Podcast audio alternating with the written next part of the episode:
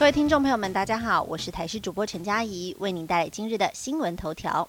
四月台预估本周生成，专家表示没有疏解旱象的几率。四月台将在本周生成，而中央大学大气系兼任副教授吴德荣今天在受访时指出，按照清晨目前观测到的资料，在关岛南方海面的热带云簇还没有明显的发展。最新美国的模式预估将在三四天后被命名，欧洲模式则预测要五天，而美国模式预估未来的发展将会是一个大型台风，距离台湾大约两千公里的关岛西方缓慢的北转，而长期校验结果最准确的欧洲模式，则是预估未来发展是普通大小的台风，在菲律宾东方，也就是帛琉北方海面逐渐向北回转。但两种模式的预测对台湾都没有威胁，因此也没有疏解旱象的几率。而在未来一周天气方面，从今天开始到礼拜二，西半部地区多云时晴，各地温度也会逐日回升，明显感受到舒适微热，但早晚偏凉。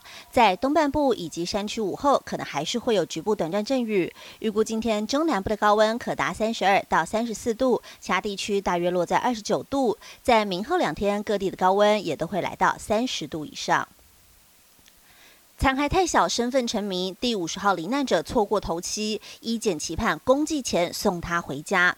台铁泰鲁格号四月二号撞上了违规施工滑落的工程车，酿成了五十人死亡，其中四十九位罹难者已经确认了身份，唯独第五十号罹难者身份成谜。目前虽然有家属是找不到家人，但裁剪 DNA 比对后却不合。而在第八节车厢从隧道拖出后，还在持续的搜索残骸。目前法医、花检都在全力比对 DNA，希望可以从其他的遗骸中找到答案，也不排除第五十号的罹难者很可能。能是其他伤者的受伤部位。不过，四月八号的头七已过，至今已经来到了第十天。第五十号罹难者的身份依旧无解。现在花姐很希望能够在四月十七号联合公祭前，赶快确认第五十位罹难者的身份，找到家人送他回家。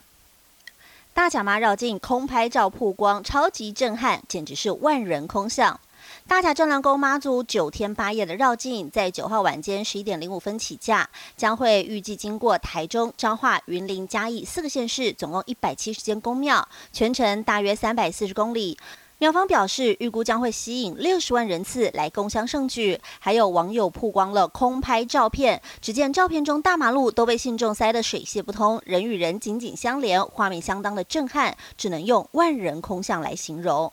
国际消息来关心，拜登上任后第一位气候特使计划本周访问中国。